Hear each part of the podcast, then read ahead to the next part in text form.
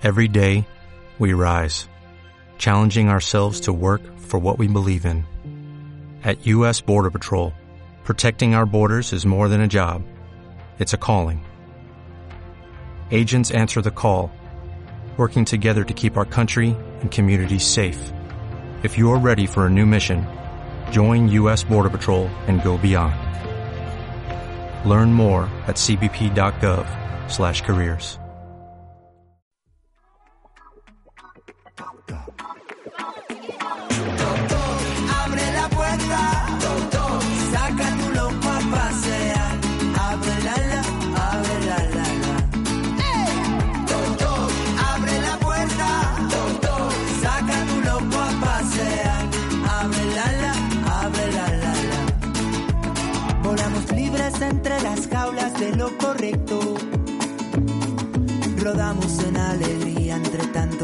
entrecejo. Danzamos como los gatos sobre sus techos. Saltamos sin carrería entre tanto consejo. Somos la invisible manada. Somos una historia sonada. Somos un rincón de jardín bajo tu almohada. Somos fugitivo y coartada. Somos la epidemia volada. Somos la llamada armada corazonada.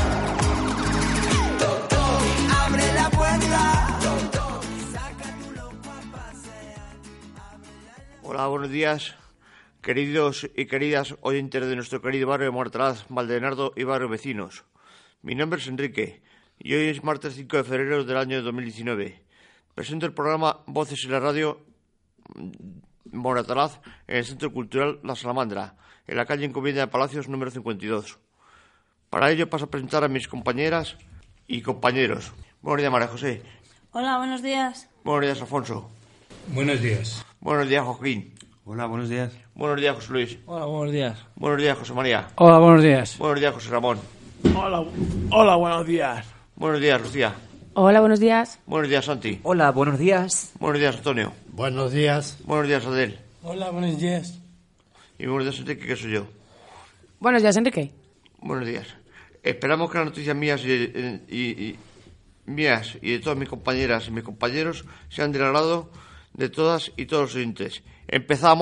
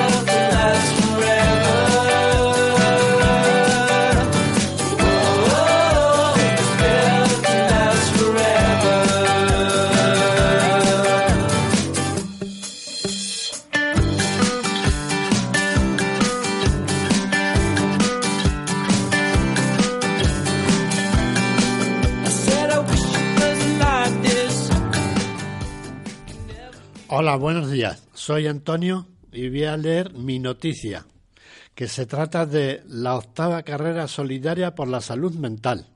Dice así, la octava carrera solidaria por la salud mental es una de las citas que todo corredor debe marcar en su calendario. El domingo 17 de febrero del 2019, Fundación Manantial organiza la octava edición de la carrera que partirá un año más del Paseo de Camoen, Parque del Oeste, Madrid, y recorrerá un trazado espectacular en pleno corazón de Madrid. El objetivo de la carrera es mostrar que la salud mental es algo de todos y sensibilizar a la población a través de un evento inclusivo, inclusivo de ocio y cuidado de salud física y mental. Queremos fomentar un espacio natural de encuentro y socialización rompe tabúes, ideas preconcebidas y actitudes negativas, compartiendo lugares donde lo importante no es el diagnóstico, sino los intereses comunes de ocio y deporte entre las personas que participan en la carrera. Y, en definitiva, dar visibilidad a la salud mental. Habrá tres distancias diferentes, una carrera de 10 kilómetros, otra de 5 kilómetros y una caminata para adultos y niños de 2 kilómetros. La inscripción está abierta y se puede realizar a través del PTTPH www.carrerasaludmental.com o en el punto presidenciales. Para todos aquellos que deseen realizar una inscripción solidaria porque no puedan acompañarnos ese día, pueden colaborar a través del dorsal cero. Los principales datos a tener en cuenta para la carrera son los siguientes. Fecha, 17 de febrero del 2019. Lugar de salida, Paso de Camoén, Parque del Oeste. Lugar de meta, Paso de Camoén, Parque del Oeste. Hora de salida, carrera de 10 kilómetros y 5 kilómetros, 9 horas, a las 9 de la mañana. Hora de salida, caminata de 2 kilómetros, a las 9 y 10. Entrega de dorsales y chi. Los dorsales y chi oficiales de la prueba se entregarán en la planta de deporte del corte inglés de Princesa, calle Princesa número 56, durante los siguientes días y horarios. Viernes 15 de febrero, de 16 a 20 horas y sábado 16 de febrero de 10 a 20 horas. Esta es la noticia. Me parece estupendo, Antonio. ¿Y te vas a animar a apuntarte, Antonio? Pues no lo sé. Uy, pues te queda poco para pensártelo, ¿eh? No queda mucho tiempo. ¿Alguno de los que estáis aquí os animaríais a apuntaros a esta carrera solidaria? Que es la octava, ¿no, Antonio? ¿Has dicho? La octava, sí. La octava. Antonio, Enrique, que es muy deportista. yo quiero mandar una- un, un abrazo de, de- de solidaridad y, y fraternidad para todos los enfermos mentales y enfermas. Y, y desde cuándo se lleva realizando esto se lleva realizando se, se- se- se- se- se- se realizaba en años anteriores con más asiduidad se- semestral mensualmente o trimestralmente Sí, sí sí. Ajá.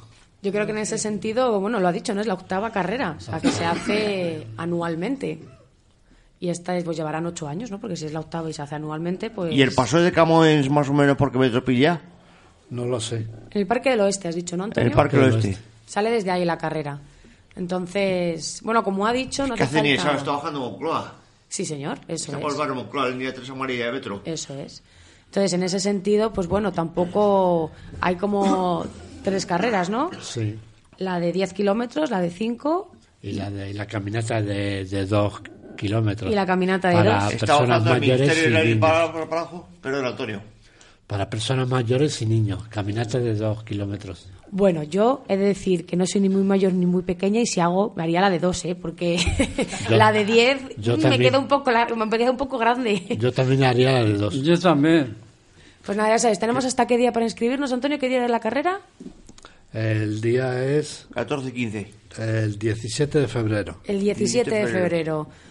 Pues nada, chicos, que mueve las piernas, Mueve el corazón. mueve el corazón, así que desde aquí yo creo que lanzamos ánimos para que la gente se anime, ¿no, Antonio? Se apunte. Sí, el 17 de febrero que me parece que es domingo. Domingo, o sea, yo sé que es en fin de semana, ya no sé exactamente si es sábado o Con el domingo. cumpleaños de mi tío Emilio, compa descanse. Melmino Martínez Funes. Ah, sí. Pues bueno, pues eh, eh, a ver si desde aquí alguien se anima. es que acabo de ver a Mari que casi ha tenido ahí un este con la silla, que casi se cae. bueno, pues desde aquí, Antonio, entonces mandamos eh, ánimos para que la gente se Ah, apunte. se apunte y, y vaya a la carrera. Eso es. Pues ya sabéis, el 17 de febrero, carrera por la salud mental. Ajá. Pues todo el mundo a correr. Ahí está. Muchísimas gracias, Antonio. De nada. Viva Antonio.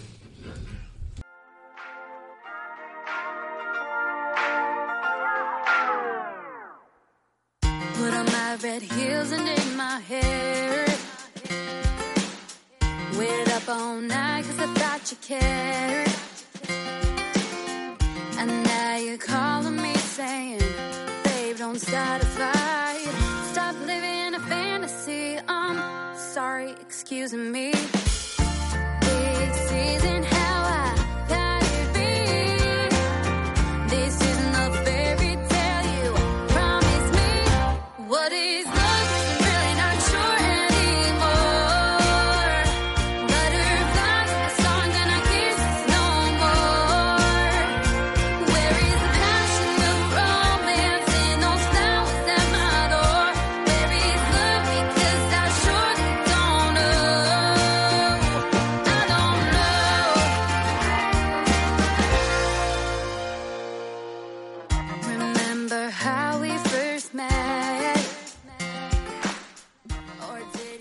Hola, buenos días. Me llamo José María Becer, la noticia de le conoce los nuevos consejeros de la Junta de Andalucía.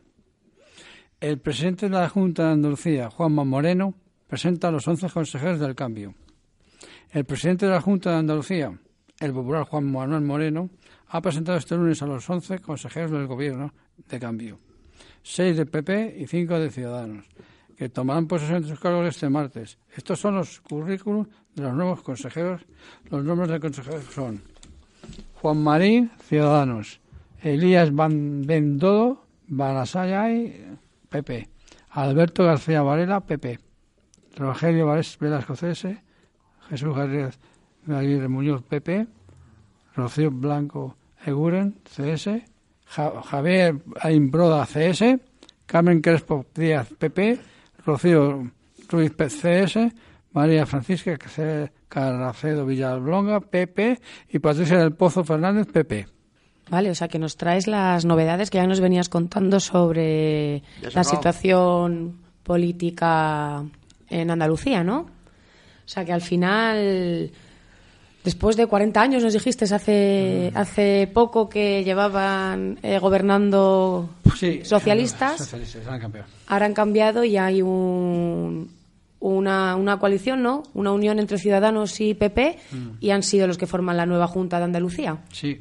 José María, está muy bien la noticia y yo me alegro de que haya habido cambios en Andalucía, pero yo quisiera hacer una pregunta interrogativa.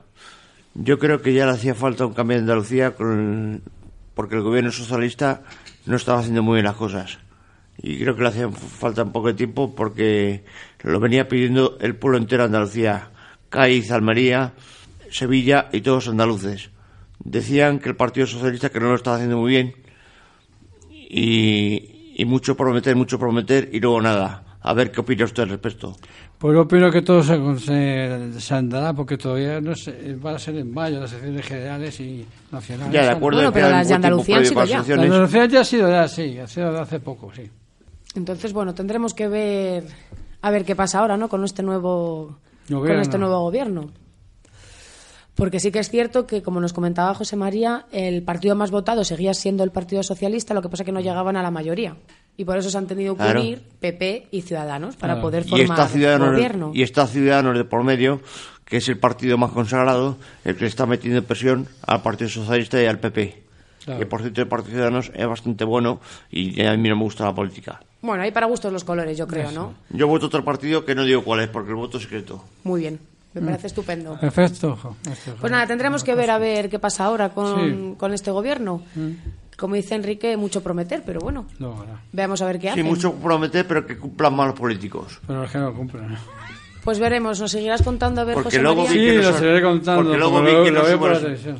Porque luego vi que, eh, que hacen es subir los impuestos y gracias a que no han subido el, el agua ni la luz, bueno, la, la luz sí, y gracias a que tampoco han subido el tabaco, pero... pero tío? ¿Cómo pero- barre pero- para casa? Pero, pero, pero venga a poner impuestos y venga a poner impuestos. Mm. Eso ya tanto da nada. Bueno, veremos a ver qué pasa. Que no nos llega el dinero para pagar. Además de verdad. Nada, pues veremos a ver qué pasa y José María nos seguirás manteniendo informados de cuáles son los pasos. Sí, que- claro, claro, claro. Eh, por- por- la televisión lo ponen todos los días en el telediario.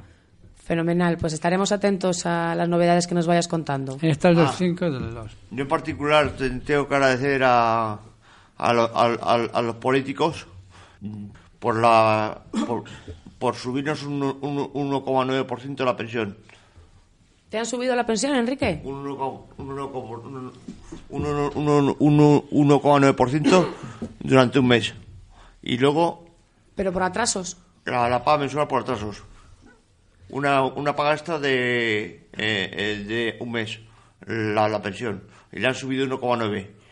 Estás Y- contento en ese y sentido, creo que a todos los pensionistas, los presupuestos actuales que se han, eh, que se han preparado han sido de 1 1,9 a todos los pensionistas. Bueno, a ver qué pasa con No, esos con- presupuestos. Lo exacto. Que lo, lo que Se ha mandado la carta, ¿eh? Pero a los seguros contributivos no les van a subir la pensión, porque por cierto, esta mañana he visto que hay personas protestando ahí en la, en cerca del Congreso de Diputados y Tiene, era de esto. tiene razón, José protesta. María, que a todos nos ha subido la La- pensión. las- Hola, ¿Qué José su-. ¿Qué subirían? La de hijo a cargo, ¿no? ¿Eh? La de hijo a cargo, la pensión de hijo a cargo, la que suben o cuál. La de viudedad, mi madre la van a subir la de viudedad. sí. Una Subir las pensiones bajas. Ah, Eh, eh, eh, está luchando por subir las pensiones bajas. Una de las medidas que quieren que está dentro de los presupuestos es subir una de las pensiones, la de la de hijo a cargo. Pero los presupuestos ahí están todavía. Entonces, a ver. Lo que falta es que suban las pensiones no contributivas. Bueno, que suban todas, yo creo, ¿no? Aquí Sí, cada uno barre para casa. Pero yo creo que podrían, que en caso de que suban, que nos Todas beneficien a todos, contributivas, ¿no? no contributivas, funcionarios, de todo. Bueno, José María, pues muchísimas gracias. De nada, vosotros.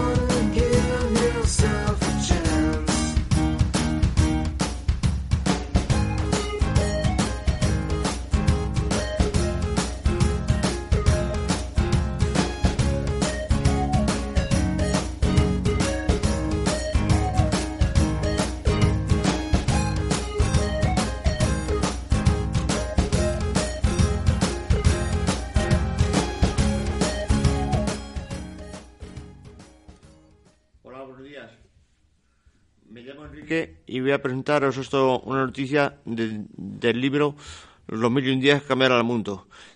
El título es, dice, los dinosaurios desaparecieron por un asteroide. Los dinosaurios se extinguieron de repente hace 65 millones de años, después de, después de 100 millones de años de preeminencia en la Tierra. Lo mismo le sucedió a los amonites, a la mayoría de reptiles marinos, a muchas especies de plancton y numerosos marsupiales. Sin embargo, sorprendentemente, los mamíferos pequeños y primitivos sobrevivieron, además de muchas especies de aves, insectos, lagartos y anfibios. En algunas partes del mundo también se extinguió más de la mitad de las, de las especies de plantas. ¿Qué sucedió? Los científicos no saben exactamente en cuánto tiempo se produjeron las extinciones, ni, ni qué las provocó finalmente. Las teorías más aceptadas apuntan al impacto de uno o varios asteroides que habrían fundido la, la corteza terrestre, causando un trastorno atmosférico masivo y creando enormes tsunamis y tormentas de fuego, seguidas de un drástico descenso del nivel del mar. Frente a la costa de Yucatán, México, hay pruebas del impacto de un asteroide de 10 kilómetros de diámetro, que golpeó en ángulo y esparció muchos escombros por toda Norteamérica. El final del Cretácico, K, y, el inicio del terciario T, momento en el que descubrieron desaparecer los dinosaurios, se conoce con la frontera KT. Sin, sin embargo, ¿por qué los animales más pequeños con madrigueras se vieron poco afectados? ¿Y por qué las especies nadadoras sufrieron menos que las que se alimentaban en el fondo marino. La supervivencia de aves y pájaros indican que posiblemente los trastornos atmosféricos, los atmosféricos duraron muy, poco. Fin. Madre mía, interesante noticia sobre la extinción Y de con esto acabo la noticia. de los dinosaurios, ¿no? ¿Por qué has elegido esta noticia, Enrique? Porque me encanta la naturaleza. ¿Sabías tú la historia, no, de los dinosaurios o...? De, de, de pequeño estuve montado en un cabello en Palma Mallorca y con mi padre Julián Chano y mi madre Concha Matías fue para casa el 12 de enero de 2014, mi madre Concha y padre Julián el 4 de septiembre de 2014 pues solíamos ver eh, en, en la casa militar del coronel Pedro Ives, que es la calle General Siquel 99 tercera izquierda solíamos ver los programas de, de- de la naturaleza de Félix Rodríguez La Fuente que para descanse Pero ya ahí trataban el tema de los dinosaurios. No, pero que solíamos ver programas de naturaleza. Sie- Siempre Ah, que nos general. quedábamos mi, mi padre solo y yo, cuando iba al hospital a, ver la corta general a, militar que él, siempre que nos quedábamos solos en el cuartel, en casa, lo que fuese, cuando estaba haciendo servicio, que estaba trabajando, servicio, lo que sea, y invitaba a comer en el cuartel, siempre veíamos algún programa de naturaleza. O sea, que te gusta la naturaleza en general, ¿no? La historia Sí, de la sí. naturaleza. Y es lo que poquito a poco nos vas a ir desgranando en esta sección, ¿no? De mil y un días cambiarán el mundo. Sí, sí. Empezamos E con... incluso tengo un libro de aves y pájaros que también lo quiero para la asociación. O sea, que igual también nos traes alguna noticia De, sobre... de aves y pájaros de, de- de España y del mundo. Fenomenal. O sea, una, una sección muy natural, ¿no? Y perdonadme que estoy un poquito acatarrado y la, la voz no tengo un poco tomada. No te preocupes, que con estos fríos...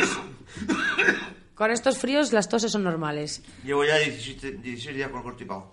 Bueno, ¿y el resto? ¿Conocíais la historia eh, que ha contado eh, Enrique de los Sí, dinosaurios? Algo me sonaba a mí de lo de... Yo también, a mí también, porque yo en ciencia, cuando, lo- cuando estaba estudiando ciencia de la naturaleza, salían los dinosaurios y todos los animales prehistóricos y los normales ahora. O sea, que también has estudiado sobre ello, ¿no, José María? La- en- sí, eso, eso en el, COU, en, COU y en otros colegios también. A mí es que siempre la, la historia y geografía de España me ha gustado siempre. Y la política y la religión.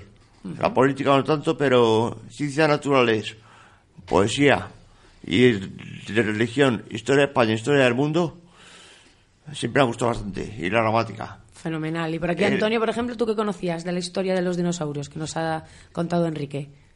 Nada. Nada, ¿no? En que, absoluto que nada. existieron dinosaurios y que desaparecieron. Pues mira, ya te llevas algo más, el tema de lo del asteroide. Pues ahí tienen todos los oyentes por si quieren conocer algún día el libro de los dinosaurios. Los mil y un días que cambiaron el mundo. Eso es. Pues nada, aquí nos deja Enrique una de esas historias que cambiaron el mundo. Muchas Que gracias, tengan un Enrique. feliz día una feliz semana. Enrique Soto Martínez. Igualmente.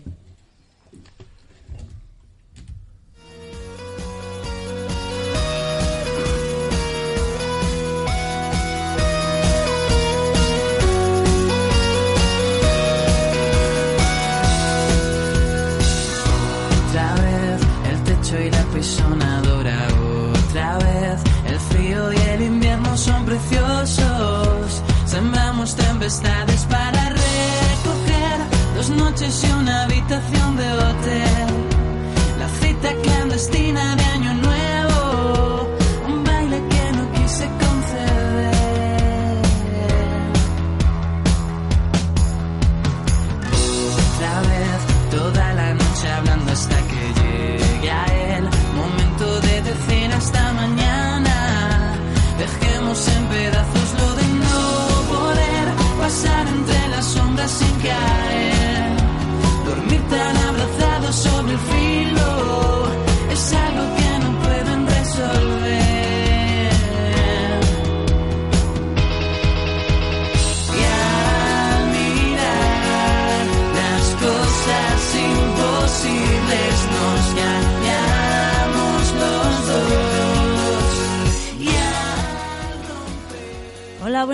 Soy Marijoso y voy a dar mis noticias sobre cultura.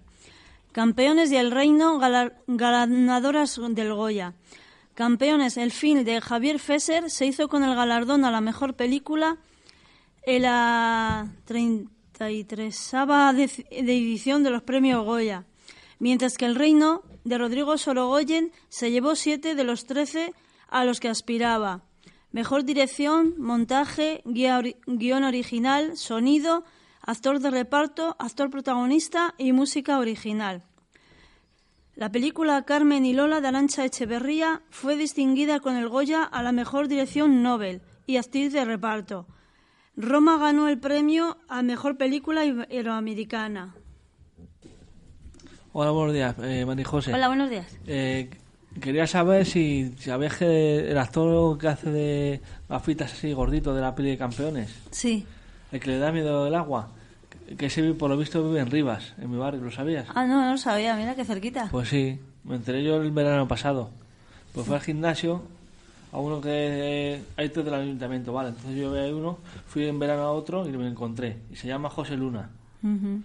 Qué Y bien. le saludé y estoy hablando con él y eso. Me dijo que iba a ir a los Goya y tal. Ah, mira, pues está muy bien, yo no lo sabía. Qué cerquita los tenemos, ¿verdad? Sí, sí. Qué bueno. Bueno, y el otro día, me, eh, ¿quién? no sé si fue Lauri o quién fue, que me dijo Lauri, que... Lauri, ¿Verdad?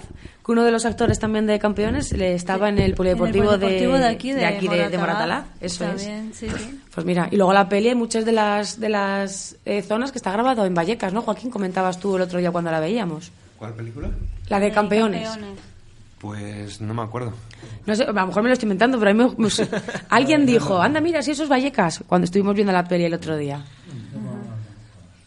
De aquí alguna parte de, bueno, la de campeones que sí que ya hemos comentado que la hemos visto. Dos veces yo. ¿Dos veces? En el cine con mi chica y el otro día en el Plus. Ayer El otro día la echaron en el Plus Sí. y la viste. ¿Qué te parece la peli?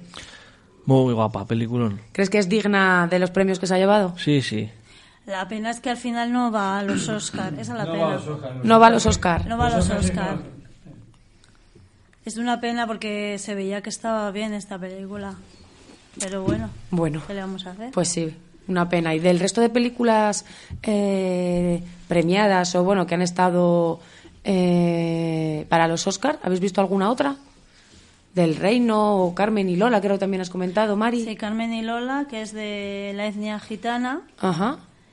Y luego el reino, ese no me acuerdo. Sé que está, es muy conocida la del reino, pero no la he visto. No sé de qué va.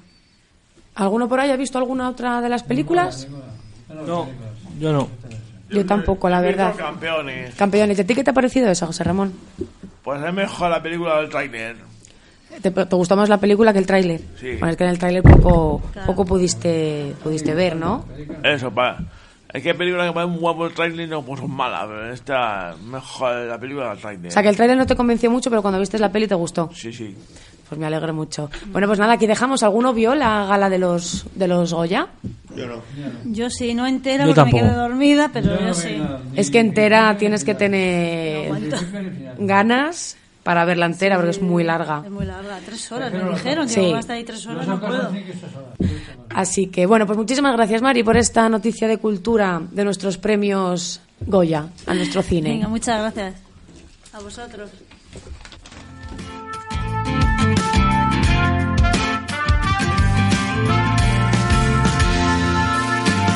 So take me down to your level. Oh, you know it's unstable up here from the way you move. So give me something to hold on to. No, I've never been, I've never been a one to give in, but there's just something about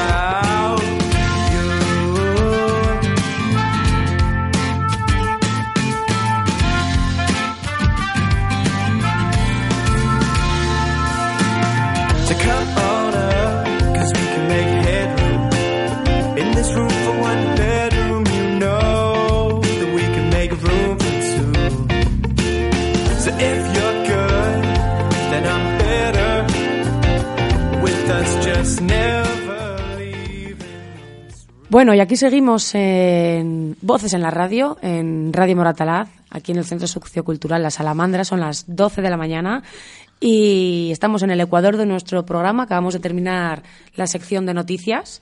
Ahora empezaremos la de espacios personales, una mañana con AFAEMO. Pero antes tenemos el gusto y el placer de contar con un nuevo compañero, bueno, un nuevo compañero en la radio porque no es un nuevo compañero en la asociación, ¿no? Que es José Ramón, que se ha animado a empezar a participar en el taller de radio. Y bueno, queríamos preguntarle un poco que nos cuente por qué se ha animado a venir a la radio y cuál va a ser la sección que nos va a traer. Pues me he animado porque es mejor Es mejor eso que dejar que la noticia, los noticias hablen de ti. Muy Y bien. además, voy a, voy a hacer un, un programa de cocina. Una Nos va a traer una una- se- sección de cocina. Sí, señor, una sección de cocina. ¿Te gusta cocinar, José Ramón? Me encanta. Vale, o sea que nos vas a traer recetas, trucos de cocina, experiencias tuyas en primera persona a los fuegos. Pues mira, por ejemplo, pues... Una de las cosas que se aprende en cocina es que quita la cascarilla al, al, al arroz Ajá. se le pierden las vitaminas. Vale. Una en China se quedaron ciegos por eso, por al arroz. Ah, bueno, es la curiosidad que nos has contado de camino a la radio, lo del arroz, es verdad. Vale, pues nada, le damos la bienvenida a José Ramón con su nuevo con su nueva sección de, de cocina y ya tenemos un compañero más en este magnífico programa de radio. Bienvenido, José Ramón. Gracias. Bienvenido parte de todo esto a José Ramón. ¿Te das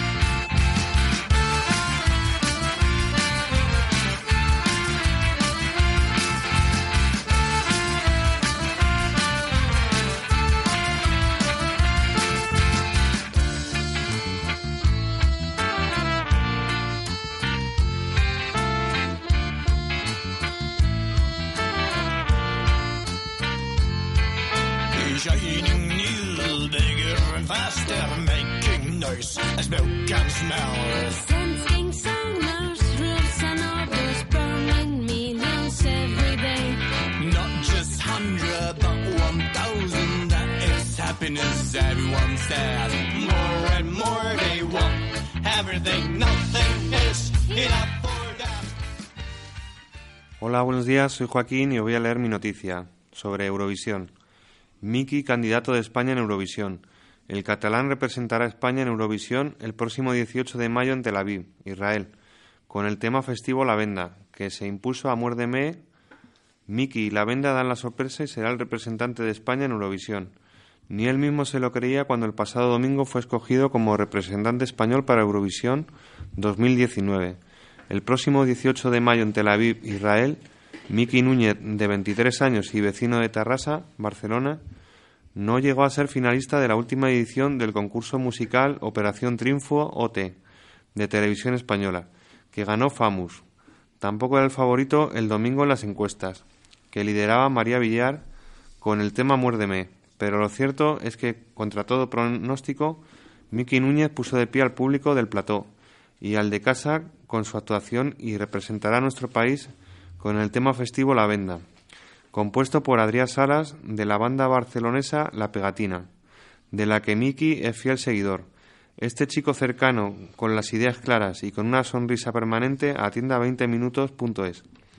Al preguntarle si ya lo ha digerido, contesta: Me han preguntado por la cara de sorpresa que puse cuando Roberto Leal dijo mi nombre, y fue tal cual lo que sentía en ese momento porque María era la favorita. Al llegar a casa intenté no pensar en ello para poder descansar y ahora quiero disfrutar de todo lo que venga, porque Eurovisión es un festival al que se va a cantar y a mezclar culturas y lo único que puede traerme son cosas buenas.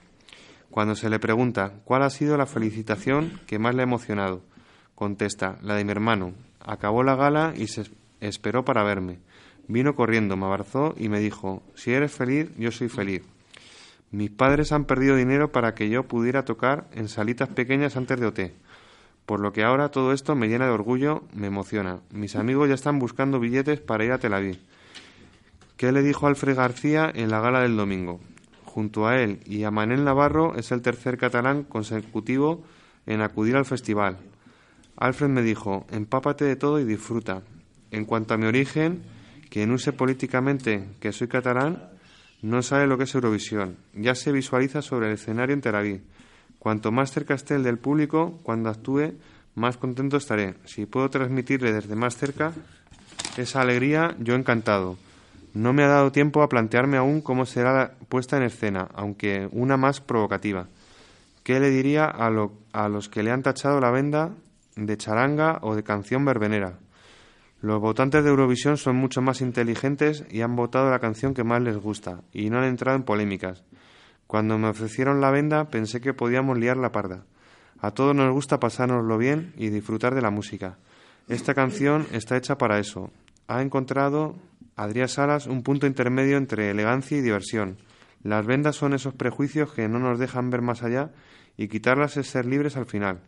Y este tema refleja además de este mensaje y de la alegría de vivir típicamente española, su personalidad como artista. Por supuesto, creo que la canción me representa porque soy una persona optimista, alegre y muy poco orgullosa. Soy de vamos a llevarnos bien. ¿Piensa que algunos de sus compañeros en OT no querían ir realmente a Eurovisión? No creo que ninguno de ellos viese la- lo de participar en el festival como un marrón, pero sí es una oportunidad. Su favorito era Famus. Es una persona tan bebé y tan grande a la vez, tiene un corazón tan limpio.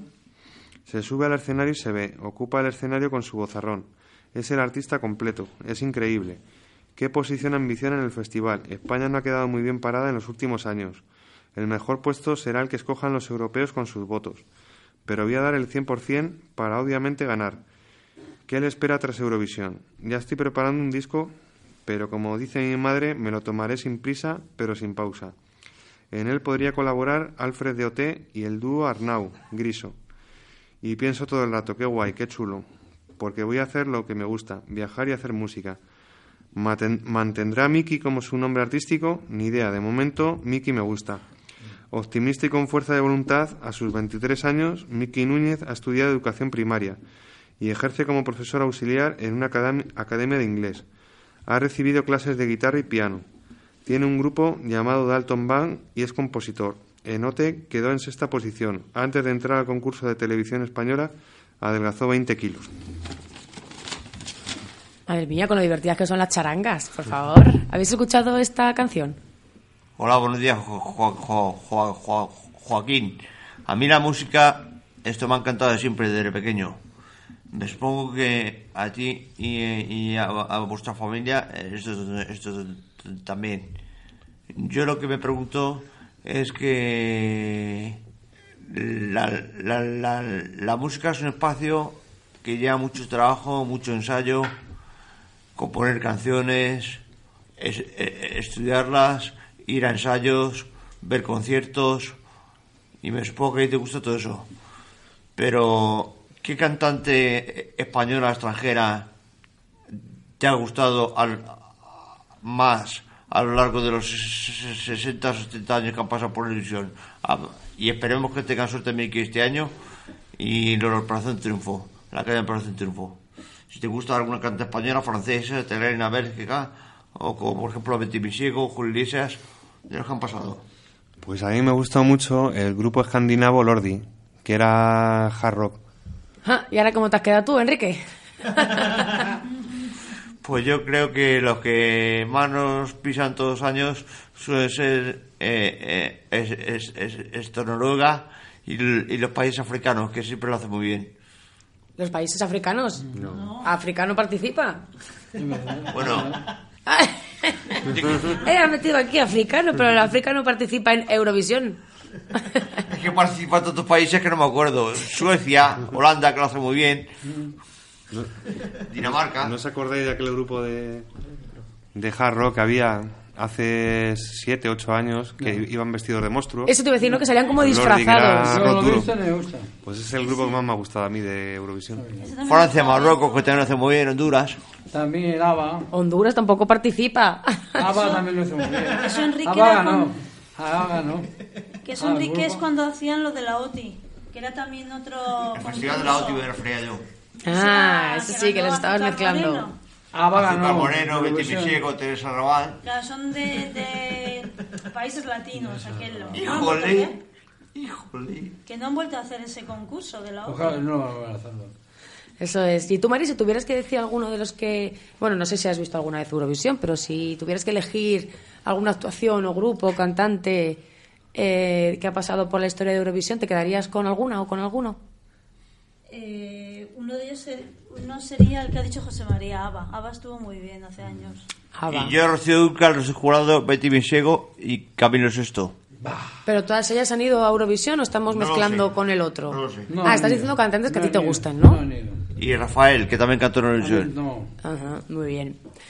Pues nada, pues aquí nos quedamos a ver qué pasa este año con Eurovisión y no con Miki. no no A ver cómo quedamos este año. Eso es, a ver A cómo ver si queda. algún- No gana, no gana. A ver si algún oyente de radio nos manda, por favor, algún mensaje de, de difusión, porque no sabemos exactamente cuándo empieza Eurovisión. Sabemos que es a principios, o puede ser el 15 de mayo, pero no sabemos. Por favor, en, en, en radio, ¿cómo se llama? ¿Cómo se llama radio? Que nos manden un mensaje. Pues muchísimas, muchísimas gracias, Joaquín. De nada, a vosotros.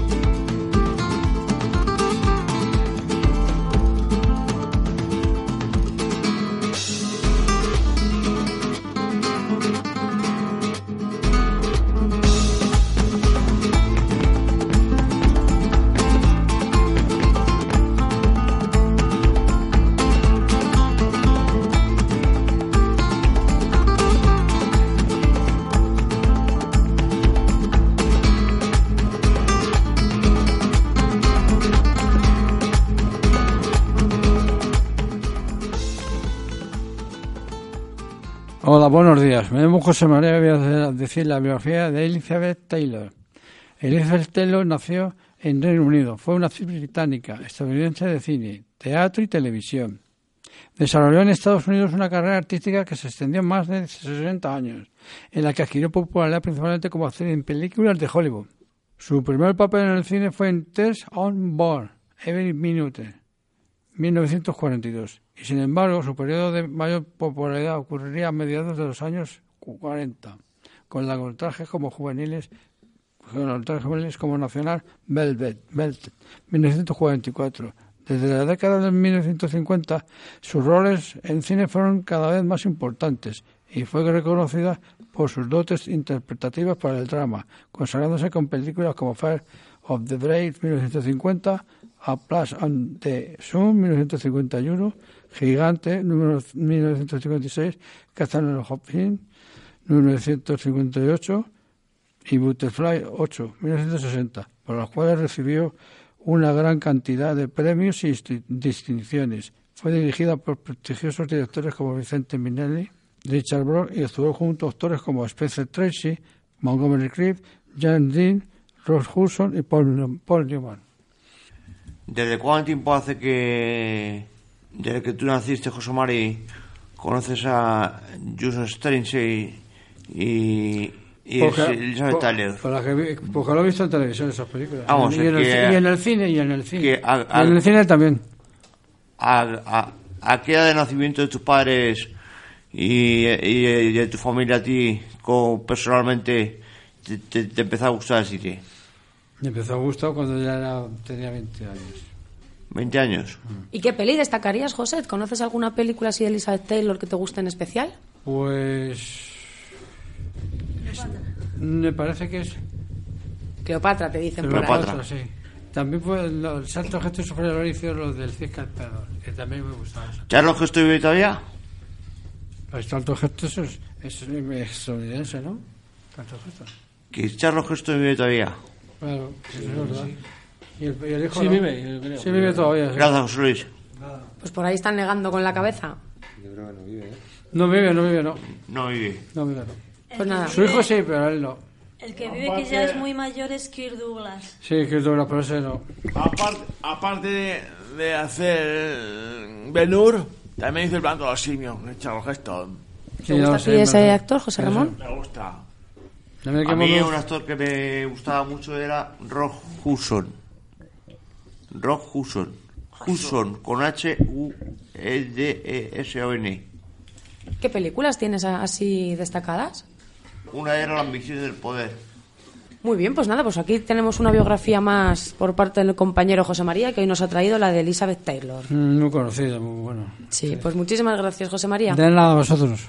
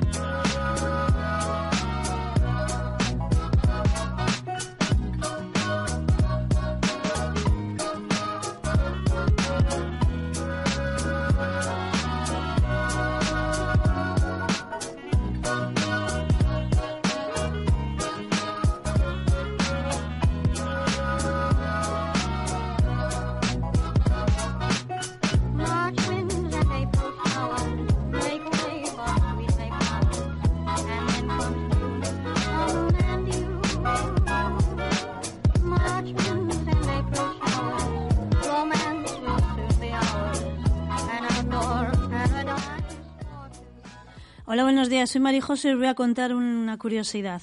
Las máquinas de gimnasia. En 1890, el médico y ortopedista sueco Gustav Zander diseñó el primer gimnasio con máquinas a fin de contrarrestar los efectos más perjudiciales de la vida sedentaria, trabajando la musculatura dormida, entre comillas. La mayoría emulaban actividades normales en la época, como ir en bicicleta, subir escaleras o remar, y lo cierto es que eran muy similares a los equipos de fitness que utilizamos hoy en día. Incluso dicen los expertos en pilates que el pilates está basado en los ejercicios ideados por el visionario Dr. Zander. Madre mía, pues mira, ya sabéis que antiguo, sí señor. Ya sabéis de dónde vienen las máquinas que hoy en día se utilizan en los gimnasios. María José, Dime. Iba sobre el taller de imprenta de las impresoras o algo, ¿no? ¿O no? En la noticia. Pues es sobre las máquinas de gimnasia, que en Ah. 1890 es ya, Ya, ya. empezaron, que son muy parecidas a las que tenemos ahora. Sí. Cuando yo tenía 10 años, nací el 10 de mayo de 1900 de 1970, mi padre, Julián, esto me apuntó a un, a un gimnasio, el Mensana, en la colonia del coronel Pedro Ives, en, en Cuatro Vientos, en el barrio de Aluche. Y tenía a mi, pa- a mi profesor, don José Manuel, y a mi profesor de religión, don Pedro. Y gané tres medallas de bronce en judo. Ah, esto te ayuda muy A, bien. a poco se aficionó a uno de los gemelos. Uy, madre mía. Pero, pero, me, pero, pero me retiré en el cinturón naranja verde. Una cosa, resulta que los niños inventaron después de la ca- la 14, pues eh, la terapia ocupacional para los soldados que, que habían venido de las trincheras. Pero la terapia ocupacional. Sí, para los soldados que eran tocados de, la, de, de las trincheras. Sí, que habían vuelto de alguna guerra o de algún conflicto, ¿no? De la 14, las trincheras de... de las terce- la trinchera de Perú, la tercera de Marne, todo dicho. Pues mira, de curiosidad, de curiosidad en curiosidad. Muchísimas gracias, Mari. A vosotros. Muchas gracias, María José.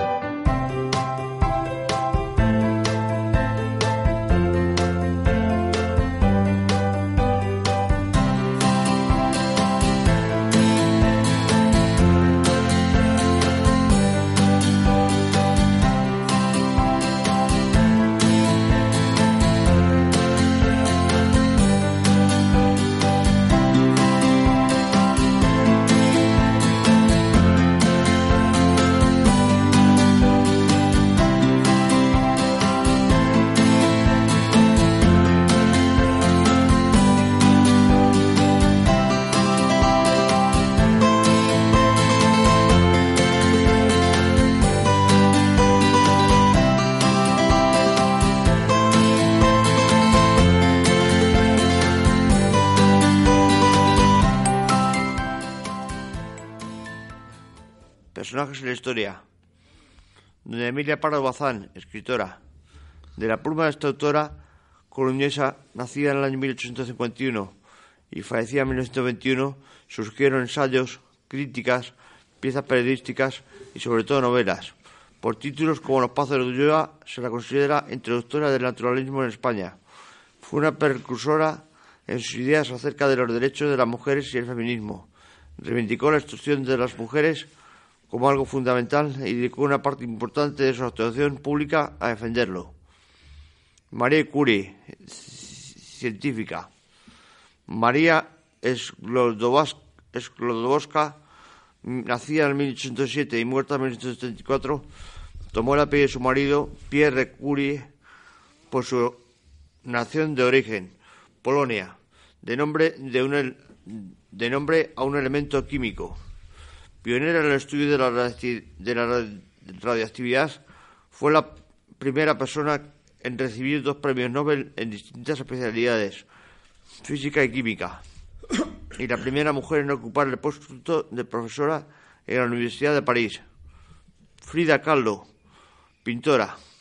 Un accidente la obligó a llevar corsé, hizo que esta mexicana, nacida en el año 1907 y muerta en 1954, se, iniciara en la pintura, trabajo por el cual conoció que fue su marido Diego Rivera. Pintó sobre todo autorretratos de tinte surrealista. Fue de las primeras pintoras que expresó en su obra, en su, obra su identidad femenina desde su propia óptica, de sí misma como mujer, rechazando la visión de lo femenino que se dibujaba del tradicional mundo masculino. Ella fue una de las que contribuyó en la formación de un nuevo tipo de identidad para la mujer y es reconocida hoy como un símbolo. María Calla Soprano. Está considerada una de las mejores sopranos de todos los tiempos. Nacida en 1923 y muerta en 1977. Trabajó con los más importantes directores de escena y orquesta del mundo. Su éxito profesional fue parejo a una convulsa vida personal. Fin. Qué interesante, Enrique. Que además hoy eh, da la casualidad de que has traído, Ya, chicos. has traído además cuatro mujeres. Y por cierto que estoy un poco baguete porque tengo que empezar a comprar la lista pronto para seguir acumulando más personajes de la historia. Toma propaganda. Pues muchísimas gracias por traer estas cuatro mujeres tan importantes. Vivan todos nombres de la historia que, eh, que han vivido y que viven. Eso es, y sobre todo, pues bueno, una de las, de, unas de las pioneras, ¿no? En defender los derechos Sí, a mí la de que ha las mujeres. a mí la que me ha impactado ha sido, ha sido Frida Julio, que un accidente que la obligó a llevar corsé a esta mexicana. Frida Kahlo, Frida Kahlo, eso es. pintora. Así a que muchísimas gracias, Enrique, por traernos este, estas cuatro importantes mujeres en la historia. Muchas gracias, Enrique. Viva Radio, Voces en la Radio.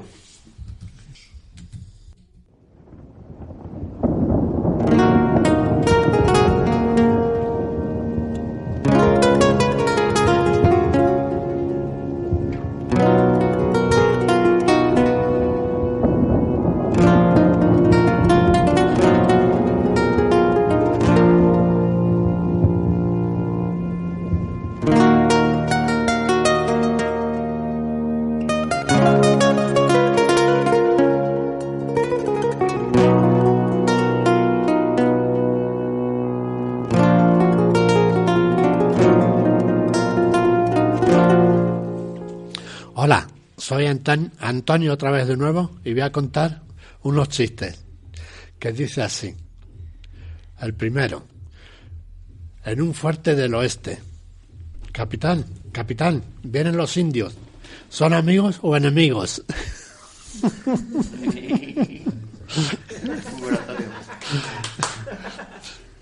Segundo, hola, soy paraguayo y vengo a recoger a su hija. ¿Para qué? Paraguayo. Chiste tercero. Van tres soldados por la calle y se cae el del medio. No puede ser, porque van soldados. Al suelo, al suelo. Chiste 4. Dice así. Hombre, Juan, ¿cuánto tiempo? ¿Dónde vives ahora? El Leganés. Qué bien, donde el monstruo. en el lagonés. Y chiste número 5. Me voy un mes de viaje. Me alegro. No te olvides de escribir. Espero que no, con lo que me ha costado aprender.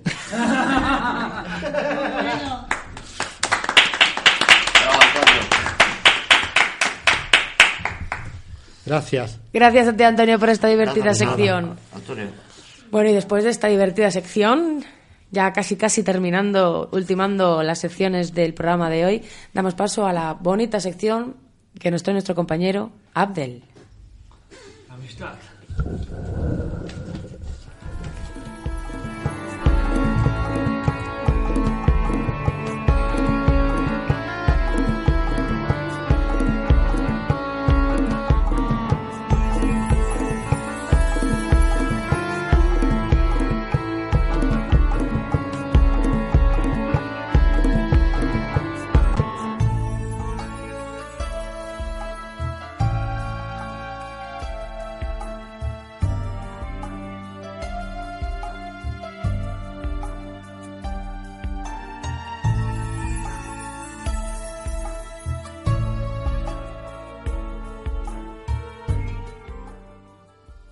Hola, buenos días. Soy Abdel. Leer mi poema que se titula La amistad y los verdaderos amigos.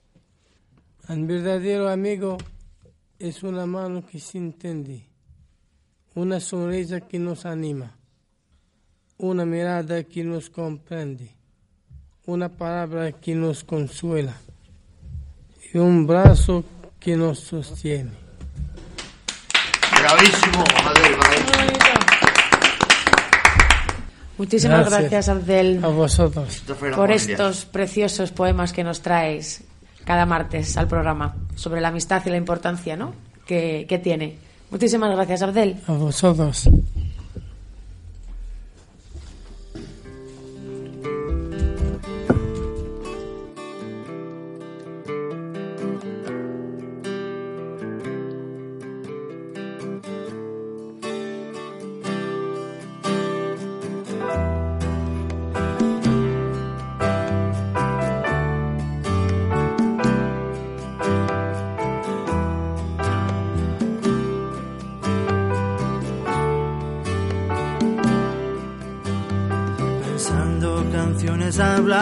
De sueños, maletas y a partir. Soñando en voz baja que todos mis cuentos los escribí por ti. Salió más barato el billete de vuelo que un día sin dormir. Temiendo despierto a través del desierto, si volveré sin Hola, buenas, soy José Luis y voy a dar mi siguiente noticia. Ayer fue el Día Mundial contra el Cáncer. Flechas contra el cáncer de mama, una terapia para recuperarse de la enfermedad. La actividad física es una de las pautas de vida saludable que recomienda la Organización Mundial de la Salud. El ejercicio es, el ejercicio es beneficioso no solo para prevenir enfermedades y para evitar otros problemas de salud como la obesidad, sino también para tratar numerosas patologías. Por eso son muchos los estudios que se realizan para comprobar los beneficios de determinadas dis- disciplinas deportivas en distintas enfermedades. Uno de ellos se desarrolla desde enero de 2016 en el Hospital Infante Leonor de Madrid, gracias a un convenio de colaboración de la Fe- Federación Española de, Tiro con Arco. Allí se estudian los beneficios de la práctica desde, desde este deporte como rehabilitación en mujeres intervenidas de cáncer de mama, sobre todo en lo que se refiere al brazo afectado tras la cirugía y la radioterapia, así como la prevención de li- li- linfedema, una complicación común después de esta operación. Bajo una serie de requisitos, este grupo de mujeres participan, este, este deporte, practican este deporte en el Club de Tiro con Arco de Moratalaz, en Madrid, con las instrucciones de una monitora que im- imparte las clases.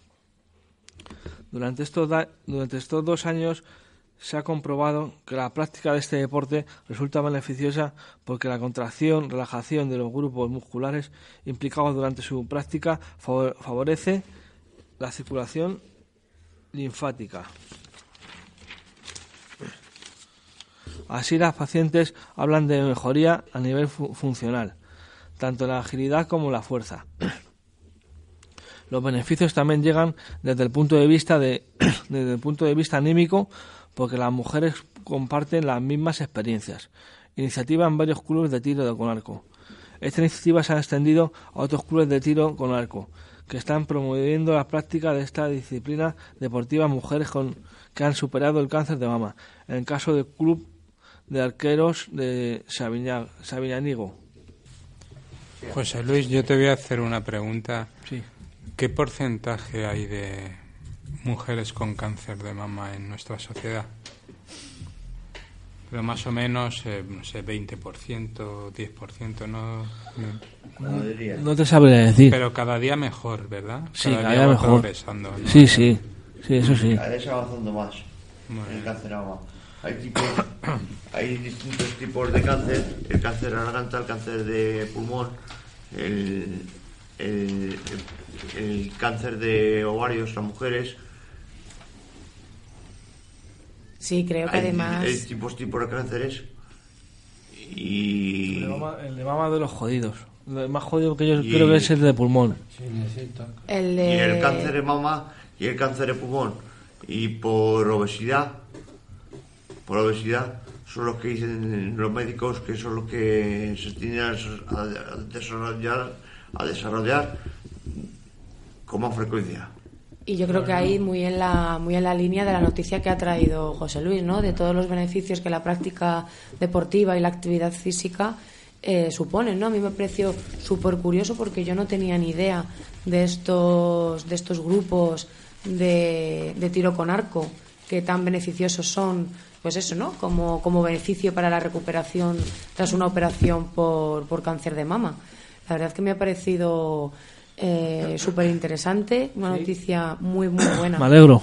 De verdad que sí, sobre todo también, pues mira, no desde aquí, creo que además has dicho eh, que aquí justamente en nuestro distrito, en el distrito de Moratalaz, hay, hay un grupo de mujeres ¿no? que se reúne para esta práctica deportiva y, y ya no solo a nivel físico, sino de recuperación y de rehabilitación, sino también a nivel anímico, pues el encontrar esos, esos espacios, ¿no? De donde compartir con personas que han pasado por lo mismo, por lo mismo que tú.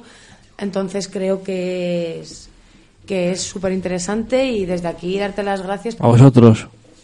Y una cosa. Anda, anda un domingo debajo del sol. Haz ejercicio en Gustirín, en el cabo del sol. Además, de verdad, ¿no? José Ramón desde aquí nos manda un mensaje de, de que andemos con estos soles de invierno que da mucho gusto y rinín, ¿no? Sí, sí. A mí no, no, no tengo la misma opinión. ¿El qué? ¿Tú no, a ti no te gusta andar, José María? Ando, pero me da, cuando hace calor. Y cuando hace- sí, cuando ando, pero, pero no, me da igual invierno que verano. Lo único que estás hablando muy lejos del micro y no se te escucha nada, José María. Ando un poco cuando voy a comprar a Carrefour Market con mi hermana, también ando cuando voy a la asociación, bueno, a otros sitios, Entonces, a, eh, ponerme, a ponerme la inyección, a, comer al, doctor- al centro de salud del, de, esto de mayores del Sarrapín, también ando. Sí, Enrique, ¿querías comentar alguna cosa? Una cuestión que quiera comentar, que donde he visto yo cuando íbamos al baloncesto a la piscina en verano, donde se practicaba, donde se practicaba el tiro con arco, era eh, enfrente del, del centro especial de especialidades de Pagones, enfrente de la piscina municipal, donde pasa el, el autobús 8 y el 20. Eso es, en el polideportivo de Moratalaz. Ahí, ahí hay para practicar el arco, piscina, tenis y baloncesto. Sí, y yo atletismo. creo, eso es, que es una información muy útil la que ha traído hoy José y, Luis. y me encanta cada día más porque justo enfrente, en el centro de los pavones, me, me, me, me curaron a mí con el calle, con el calle de rodillas, con el saco patas y, y, y, y que han reformado todo eso. Esto, lo han, esto lo han pintado y no lo tenían abandonado como, como lo tenían antes abandonado el gobierno. Ajá, sí, de hecho, mira, hablando de lo de los arreglos de las aceras, acaban de salir los presupuestos participativos de Moratalaz y una de las propuestas que más votadas ha sido de la Isla de los Borbones. una de las propuestas más votadas han sido el arreglo de las aceras de- del distrito, que hay Mira, algunas que están me- hechas polvo. Ayer me lo comentó alguien en la radio. Que iban a hacer, no, mi hermana, mi hermano Miguel. ¿Te lo comentaron? Que van a hacer, van a hacer más grandes las aceras. En toda- van a ser- hacer, hacer las aceras más grandes. Las van a arreglar, sí. En, mi- en- Ay, Mari, las toses. en Vinateros ya están, llevan ya bastante tiempo ya con las obras, las han hecho más anchas, hay menos carriles, también es eso, hay muy- y menos estacionamiento, ahí hay la, ahí es donde tienen ahí el jaleo ahora, porque están quitando muchos aparcamientos. Bueno, es que todo no se puede ir. Claro, ahí está. Si cuando quitan a uno se quejan los otros, si no, lo quejan los otros. Entonces, Es que lo que ocurre es que la hacienda de Pavones es una, una calle muy estrecha. No, pero estamos comentando de Vinateros. Es que se lo veo en Que quieren también, quieren hacer un, un carril para la bici, pero no sé. sí, quieren poner un carril, un carril bici para que las, las, bueno, pues la gente que va en bicicleta también tenga eh, opción, ¿no? De poder Sí. circular de una forma segura, además. Es que mi, mi calle es muy estrecha, no pueden hacer eso. La hacienda de es estrechísima, peor que la Gran Vía. No hay aparcar. Aparcan doble fila.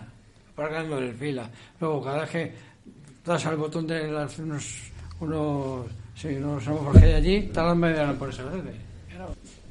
El domingo refrero, que, que no si viene al caso o qué, fue el santo de nuestra psicóloga Candela, el día de la Candelaleas. Eh, estuve hablando con ella por teléfono y estuve en la parroquia de Nuestra Señora de Covadonga. El metro, eh, el autobús se- se- se- se- se- 71 hasta Manuel Becerra y en Manuel Becerra, como referencia, eh, el Vinco Roma o el Vinco Pañal 7. Pues muy bien, pues muy bonito, muy bonito detalle, Enrique.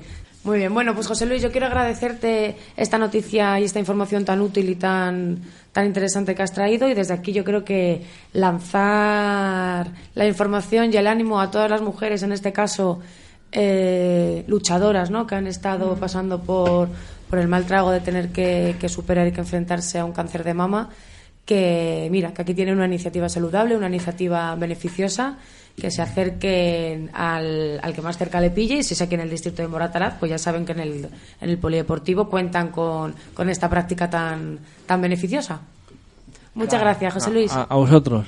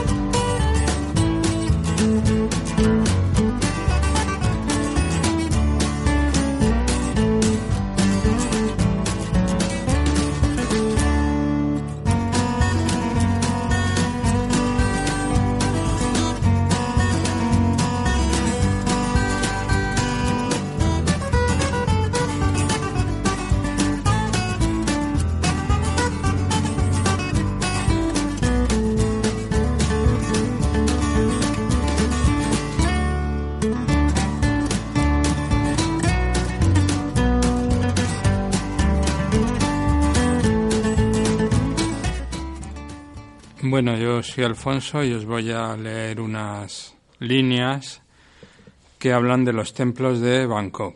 No va a ser muy largo para no aburrir al personal.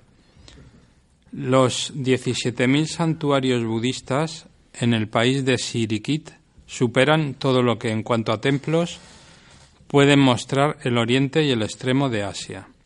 Los templos de Tailandia son alegres, suntuosos y llenos de colorido. Los 400 más bellos están en su capital, Bangkok, junto al río Menan. Un antecesor del actual rey Bumi- Bhumibol Rama I construyó hacia 1785 el Palacio Real y la ciudad de los templos.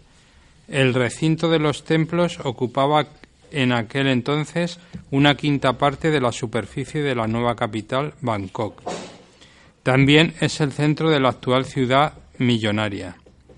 El mundo fantástico de los mitos budistas vive en los nombres de los templos de Bangkok. Wat Po es uno de los más maravillosos. Su nombre de templo de la, Santa Higuera lo debe a una higuera que florece entre sus muros. Parece que Buda fue iluminado bajo ella.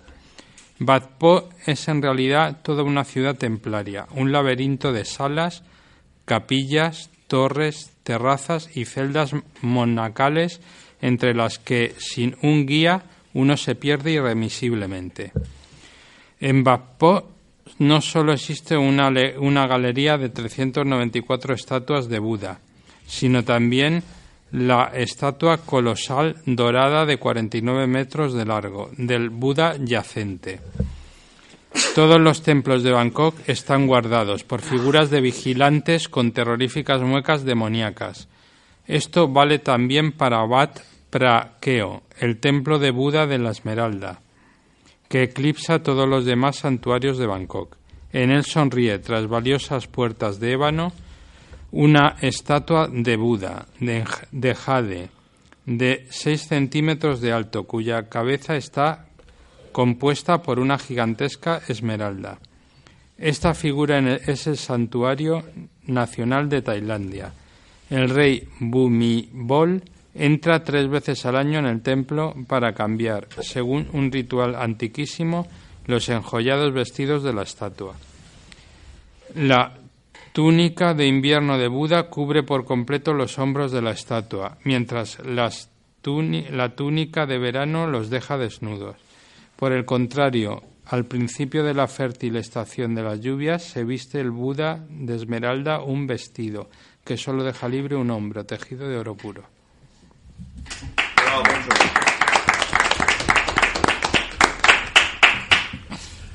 Eh, Alfonso, eh, eh, has, has leído 17.000 eh, eh, tem- templos que tienen los budistas, ¿verdad? Sí. Qué bárbaro. ¿Cómo, cómo construían antiguamente eh, los palacios que tienen? Porque más que más que otra cosa son palacios los, todos los budistas lo que de tienen, hecho, ¿verdad? cuando invadieron los chinos, eh, los chinos el Tíbet, no sé si lo conoces, los chinos invadieron, destrozaron todas las piedras de los monasterios para hacer carreteras. Ajá. Madre mía. Eso Tiene es. que ser Bajo la No, iglesia- bueno, que- La iglesia tiene mucho dinero. que destruyeron, destrozaron todo eso para construir carreteras, o sea, se cargaron toda la cultura Madre mía, budista. Sí, sí. Sí, sí, sí. ¿Pero eso que fue antes o después de Cristo? Eso fue en los años 50 del siglo pasado. Madre mía, ¿eh? o sea, imaginaros todas esas eh, obras de arte, porque al final esos templos son maravillas. Qué pena, pero, ¿no? pero maravillas, auténticas maravillas. Qué que pena que, que fueran destruidas para, para hacer carreteras, como nos El acaba de comentar. Y tiene que ser maravilloso Tailandia, ¿verdad? Simplemente por lo que nos ha contado Alfonso y a mí me ha trasladado a imaginarme esos templos, esas estatuas tan, no sé, tan grandes, tan, tan majestuosas y maravillosas que dan ganas de, de cogerse un vuelo e irse para Tailandia, ¿verdad? No dice lo que cuesta el viaje en avión, que vale, vale carísimo.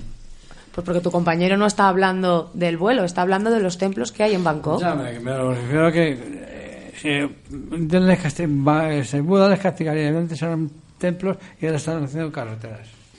Lucía, Sí, Enrique. tengo una pregunta, Alfonso. Que yo no sé lo que es un Buda monacal. Eh, bueno, yo en principio creo que monacal significa dentro de un monasterio, ¿no? Ah, o sea que gracias, Alfonso. Mm, Eso es alguna figura, pues que es- la figura que esté dentro del monasterio, eso es monacal. Gracias, Alfonso. Pues de verdad, por mi parte y creo que por la de todos los compañeros y compañeras, mil gracias por trasladarnos un poquito a Tailandia y esta maravilla de, de templos budistas que tiene este país. Bueno, Muchísimas gracias, Alfonso. vale. Gracias a vosotros.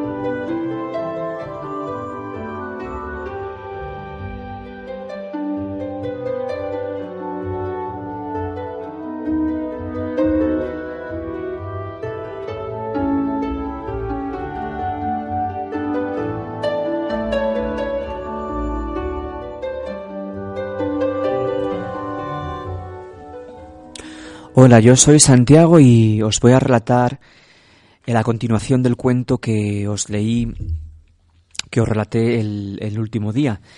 Eh, me gustaría hacer un pequeño recordatorio del cuento. El cuento era La Bella Durmiente y os recuerdo que el día del bautizo de la princesa, pues una hada malvada la condenó a morir por el pinchazo de un uso. Pero afortunadamente una hada buena protegió a la princesa Luego, a los 16 años, sin embargo, eh, la princesa se pinchó con un uso y permaneció durmiendo durante 100 años en su castillo encantado. Bueno, al final un hermoso príncipe la despertó y el mismo día contrajeron matrimonio. Y continúa de esta forma. De buena mañana el príncipe abandonó la princesa para reunirse con sus padres. Les contó que mientras cazaba se perdió en el bosque y que había pasado la noche en la choza de un carbonero. Su padre, el rey, lo creyó pero su madre, viendo que cada día salía a cazar y pasaba la noche fuera de casa, pensó que debía de tener algún amorío. Así vivió con la princesa más de dos años y tuvieron dos hijos. Una niña a la que pusieron de nombre Aurora y un niño al que llamaron Día. Pero el príncipe nada dijo acerca de estos nacimientos a su madre, que era una ogresa. Bueno, dos años más tarde el rey, su padre, falleció. Al convertirse el príncipe en rey, hizo público su matrimonio y mandó traer a su esposa.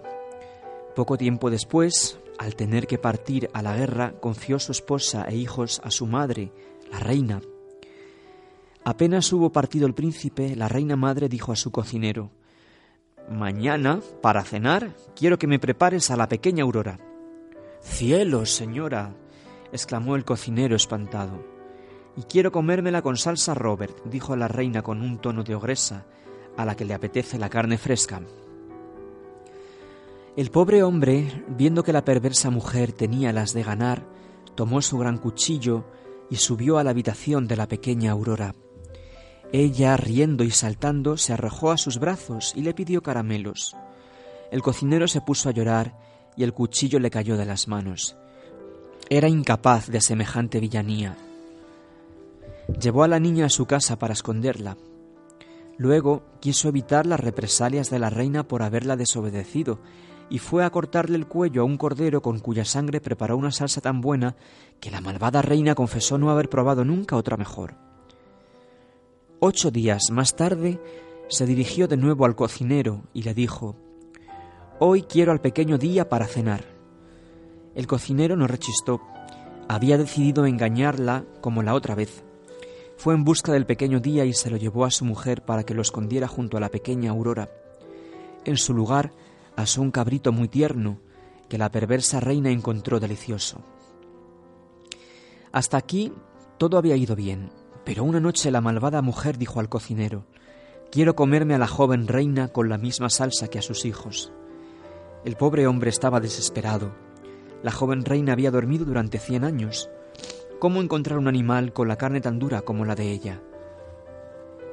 Al fin de salvar su vida, el cocinero subió a la habitación de la joven reina, con el puñal en la mano, absolutamente convencido de que le cortaría la garganta.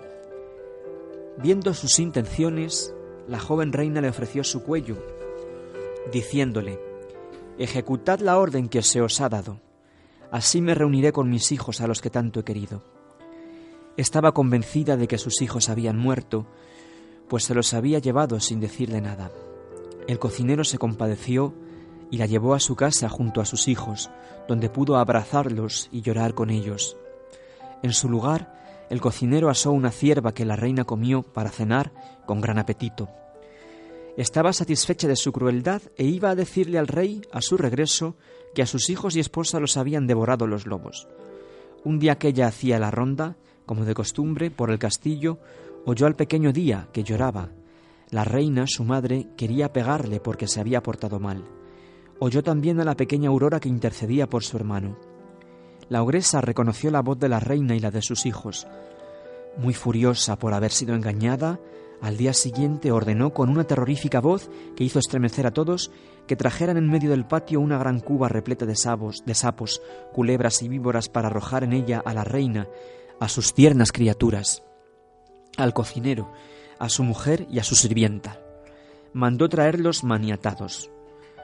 Una vez allí, los verdugos ya se disponían a arrojarlos dentro de la cuba, cuando el rey, al que nadie esperaba tan pronto, entró, montado en su caballo, y preguntó ¿Qué significa este horrible espectáculo? Nadie osaba responder. Fue entonces cuando la ogresa, furiosa de rabia, se arrojó hecha ella misma en la cuba, siendo devorada de inmediato por las viles bestias. El rey estaba anonadado y confuso.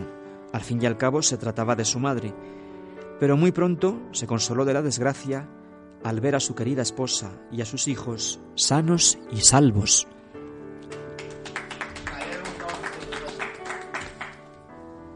Me, me sentiré feliz si os ha gustado. Bueno, pues ¿qué opina el resto de compañeros? A ver, ¿qué tienen que decir? Muy bonito. Pues una vez más, a- Santi. ¿Qué día y el otro? Aurora. Esos serán. Ahí, Aurora. Sí. Así que una vez más, Santi, muchísimas gracias por compartir con nosotros esta bonita sección literaria, siempre de tu mano. Y nada, con esto ponemos fin al programa de hoy. Así que en dos semanitas nos volvemos aquí a encontrar en Voces en la radio. Así que feliz semana a nuestros oyentes y a nuestras oyentes. Y en dos semanas, como digo, nos volvemos a encontrar con noticias igual de interesantes o más interesantes. Hasta luego. Adiós. Hasta luego. Abre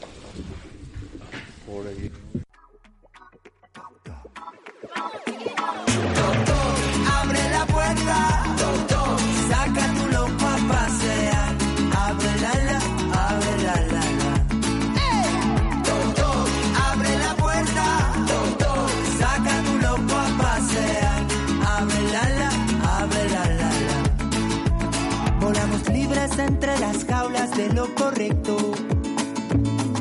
Rodamos en alegría entre tanto entrecejo. Danzamos como los gatos sobre sus techos.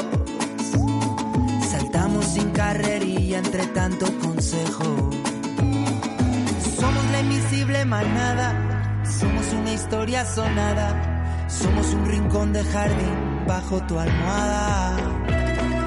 Somos fugitivo y coartada, somos la epidemia volada, somos la llamada armada corazonada.